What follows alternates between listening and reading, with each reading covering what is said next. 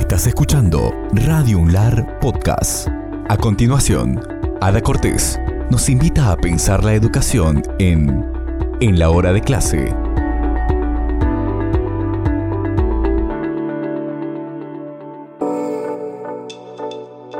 Y en esta ocasión, eh, especialmente, y para completar, digamos así, lo que es, lo que tiene que ver con la educación especial, lo que se cursa en el profesorado doctora Carolina Tobar García. En esta oportunidad tenemos a nuestros invitados, estudiantes de las orientaciones de ciegos y disminuidos visuales y neuromotora. Le damos la bienvenida. Muy buenas tardes, Belén Nieto, estudiante de tercer año de la orientación neuromotora. Buenas tardes, Belén. Muchas gracias y bienvenida. Muy buenas tardes, gracias. Muchísimas gracias por la invitación y por el espacio.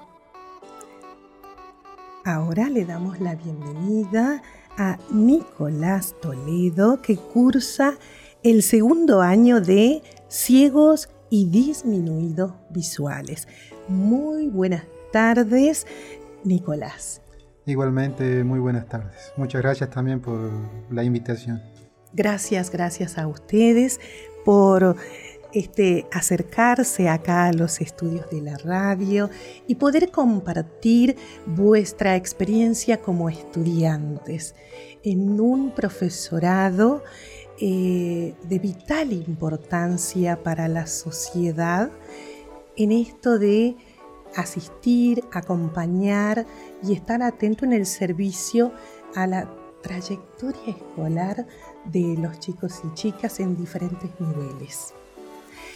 Les voy a preguntar, ¿cuáles son las motivaciones por las cuales han elegido cursar el profesorado? En la diferente orientación. ¿Usted, Belén? Bueno, eh, mi motivación comenzó cuando cursé el nivel secundario, eh, ya que estaba tenía compañeros eh, con discapacidad intelectual y también motriz. y al ver situaciones en donde los mismos compañeros los discriminaban o, mm, no los incluían, eh, me llevó a querer decir yo quiero cambiar esto, para mí no está bien, yo quiero hacer un cambio y desde ahí eso es lo que me motivó eh, a elegir esta orientación, que es muy linda.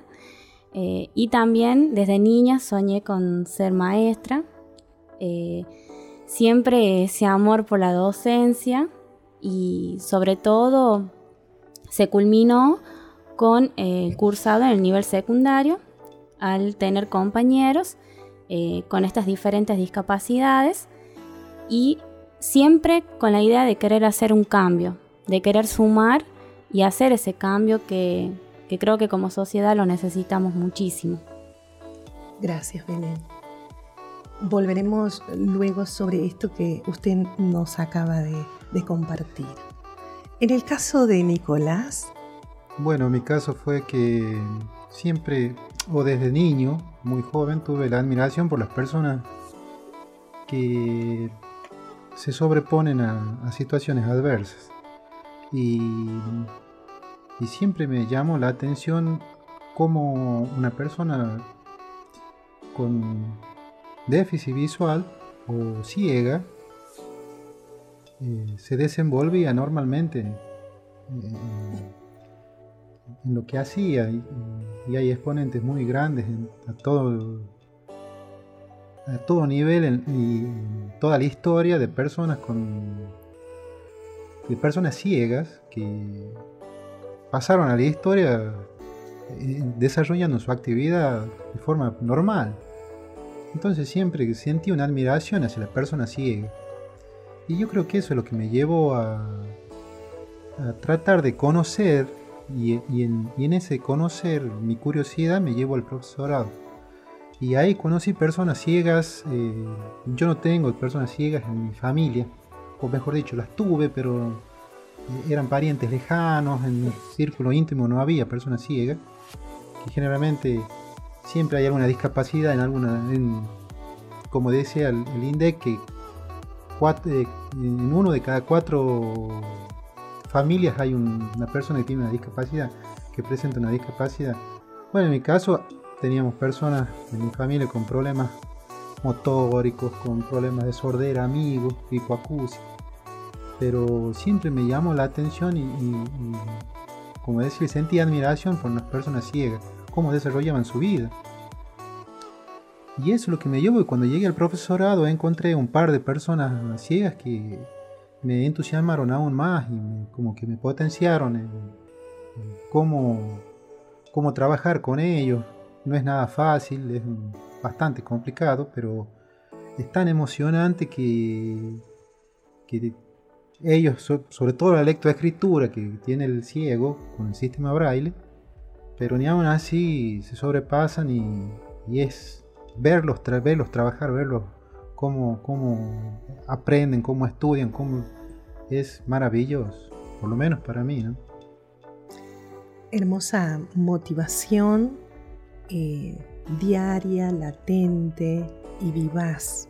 Sí, gracias a Dios este año, yo por problemas, qué sé yo, de, personales, eh, había intentado antes hacerlo el profesorado.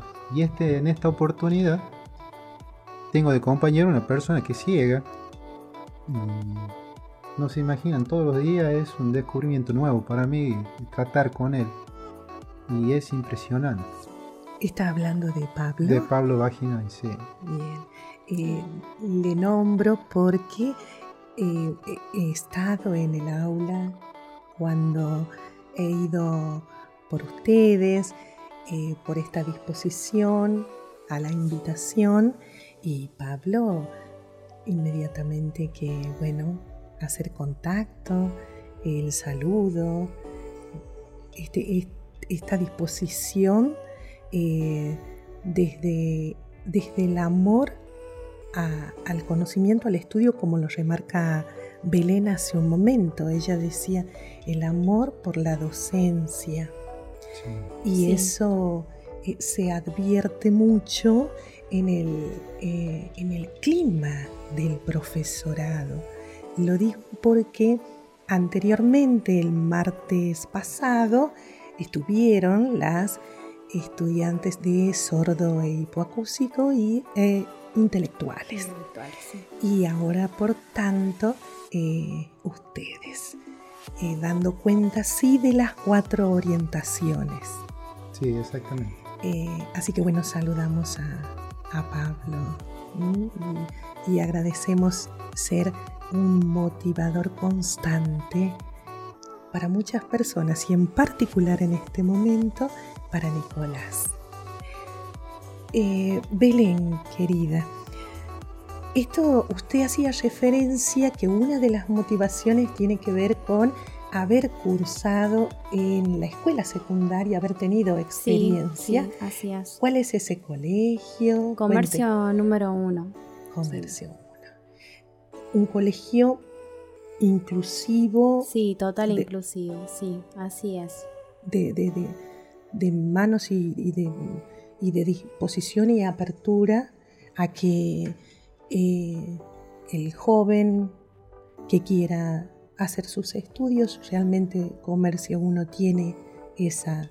Sí, abre las puertas a todos los estudiantes. Sí, así es, y eso es lo que me llevó ¿no? a tener e-, ese, ese contacto, ese vínculo, porque también generé un vínculo con ellos.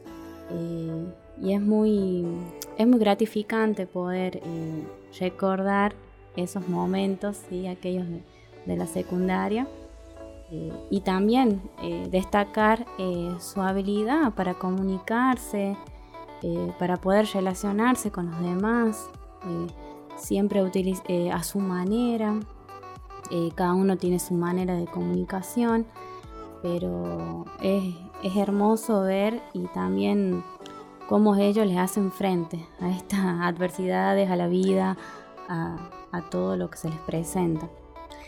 Eh, Belén hace mención a adversidades y también lo hizo Nicolás. ¿Cuáles serían eh, esas adversidades, por ejemplo, eh, de las personas con discapacidad? Por ejemplo, ciego o neuromotor. Bueno, en el caso de, de las personas con déficit visual es el acceso a la información básicamente. Hay muy, pocas, muy pocos textos, muy pocas cosas que están en, el sistema braille. Hay chicos que han podido tener su escolaridad, como en el caso de Pablo, que pudieron terminar formalmente lo que es la educación obligatoria y él está dentro del sistema, pero hay muchos chicos que por distintos problemas de índole social tienen dificultad, porque si bien Pablo, gracias a Dios, lo usamos como ejemplo en este momento, por lo que nombramos, él, la familia lo acompañó, estuvo con él, pero no pasa lo mismo en otro, en otro ámbito, hay niños que tal vez no tienen la contención necesaria como para apoyarlo en ese sentido. Y lamentablemente se ven los resultados porque es un trabajo arduo que tiene que ver con su voluntad, con su perseverancia, pero también con la perseverancia y voluntad de que aquellos que lo rodean. Entonces es, es muy complicado y es bastante, ¿cómo decirle? no sé, ahora no se ve bien las palabras, pero es muy difícil el, ámbito donde ellos se mueven si no tienen un apoyo. Y no pasa solamente por la ceguera, sino pasa por todo tipo de discapacidad. Si, en el grupo familiar no hay un apoyo, una, una motivación constante, por supuesto que va a haber altibajos, va a haber decepciones, eh, frustraciones, un montón de situaciones que, que a veces a uno mismo nos lleva a tratar a veces de, como que nos frenamos y decimos para qué estamos acá, que, pero eh, ver, ver el potencial y el progreso que ellos tienen, no lo digo como por, la, por el déficit, sino por, como personas, son maravillosos. Entonces, pero hay que darle la posibilidad y el tiempo. Uno muchas veces quiere los resultados inmediatos o, o ve, se maravilla de ver cómo cómo trabajan o cómo se desenvuelven, pero todo eso es un proceso que arranca desde niño desde, o desde que aparece la discapacidad. Y a veces es muy difícil, porque aparte si es adquirida, viene el, duelo de ellos, el duelo de la familia, que a veces no es bien, como bien orientado o, bien canalizado. Escuchándole, Nicolás, eh, mm, interpreto de que justamente cada vez más su basamento como estudiante, eh, formándose ¿sí? Eh, en el profesorado, va dando mm, datos e información de la realidad, del contexto, que le suman al criterio propio de usted mismo en, en su rol de ciudadano responsable, eh, desde la formación. Va enriqueciendo ese bagaje de corresponsabilidad. Sí, totalmente. Eh, comenzando por la directora, todas las personas que están en el profesorado siempre hacen hincapié en ese desarrollo primero de actitudinal sobre sus estudiantes. Todos dicen puede ser muy buen estudiante, pero acá también hay, otra área o otra otra eh, una proyección mucho más importante es lo actitudinal. Saber que hay que, no es solamente ir y, dar un contenido y lavarse las manos, ya está. No, y, finalizó la tarea. Exactamente, es, si no hay vocación, es difícil seguirlo. Usted lo dijo. Vocación, amor, paciencia, ser optimista. Bien. Debemos, mirar al alumno eh, eh, con una mirada optimista y no centrarnos en aquello que no puede hacer, sino en lo que él puede hacer. Bien. Es eh, Desde- tratar... perdón, Belén, Sí. desde sus prácticas, ¿qué es lo que usted eh, siente y, y vio que, que realmente está preparada para, para acompañar, para asistir, para estar cerca? Sí, desde, bueno, desde mis prácticas Sí. eh, que comenzaron este año, eh, eh, no he tenido contacto, sí, con un alumno con discapacidad neuromotora, sí, con discapacidad intelectual, eh, pero puedo destacar como experiencia poder ver que he sido eh, en esos momentos, sí, que nos permiten ingresar y, y ser partícipe de una clase eh, ser eh, un guía, ser ese apoyo para el alumno, ¿sí? Eh, ser, tratar de innovar, de ser creativo, ¿sí? De pensar estrategias que nos lleven a, un aprendizaje más significativo para él. Tuve la oportunidad de, ayudarlo en sus tareas, en sus actividades, de dar dos talleres y son desafíos, son desafíos que se te presentan, y, pero uno, uno como futuro docente debe afrontarlos, eh, afrontarlos con, con amor, con mucho amor, con vocación y siempre, como dije al principio, con esa mirada optimista, siempre para adelante. Bien, ¿qué eh, representa eh, orientación neuromotora? Lo, lo neuromotor, ¿a qué hace referencia? Bien, bueno, paso a comentar, sí, acá hace referencia, está la discapacidad neuromotora, sí, es una alteración en el aparato motor que surge como eh, debido al mal funcionamiento del sistema nervioso central, sí, osteoarticular y muscular y nervioso, que afecta en las actividades diarias que realizan las personas, sí, actividades de la vida cotidiana. Por ejemplo, Por ejemplo, el desplazamiento, ¿sí? asistir a lugares, a espacios, ¿sí? en la comunicación también, en sus relaciones con el resto, con los demás. em, y también eh, eso tiene que ver con esa dificultad y también con las barreras que se presentan en el contexto ¿sí? en el que se desenvuelve esa persona. Hace Hace ratito hablaba eh, Nicolás, sí, futuro colega, hablaba, eh, se refería a, a aquella barrera eh, social, ¿sí? Es Sí. una barrera social en cuanto hay diferentes barreras que presentan los alumnos con discapacidad, pueden ser eh, de la familia, ¿sí? Que comentaba que es muy importante el apoyo de la familia, es muy importante el acompañamiento de la familia eh, barreras de comunicación psicológicas, ¿sí? que tiene que ver con lo emocional de esa persona. Y en cuanto a lo neuromotora, eh, tenemos las barreras físicas, ¿sí? llamadas arquitectónicas también, en cuanto para acceder a espacios públicos ¿sí? Eh, o privados también, instituciones en donde a veces eh, las veredas están rotas, no se cuenta con un buen realizamiento de la rampa, eh, puertas angostas, ya que algunos suelen eh, movilizarse con sillas de ruedas, ¿sí? andadores. eh, ellos suelen usar esos apoyos. y bueno, esas barreras sí se presentan para ellos, es más, más común, ¿sí? Y en cuanto también social, es muy importante esa inclusión, ¿sí? Que ellos puedan, que se realice tanto en, eh, no tan solo en, en la escuela, ¿no? En el nivel educativo, sino también en lo social, en lo social. en lo social, que es muy importante en lo social. Es lo que es. remarcaban y comentaban las vuestras compañeras, colegas eh, el martes anterior, estas grandes barreras so- a nivel social.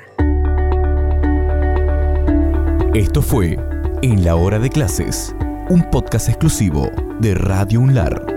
Estamos en Spotify, Apple Podcasts, Google Podcasts y en tu reproductor de podcast favorito. Escucha todos los programas de Radio Unlar Podcast en www.radiounlar.ar.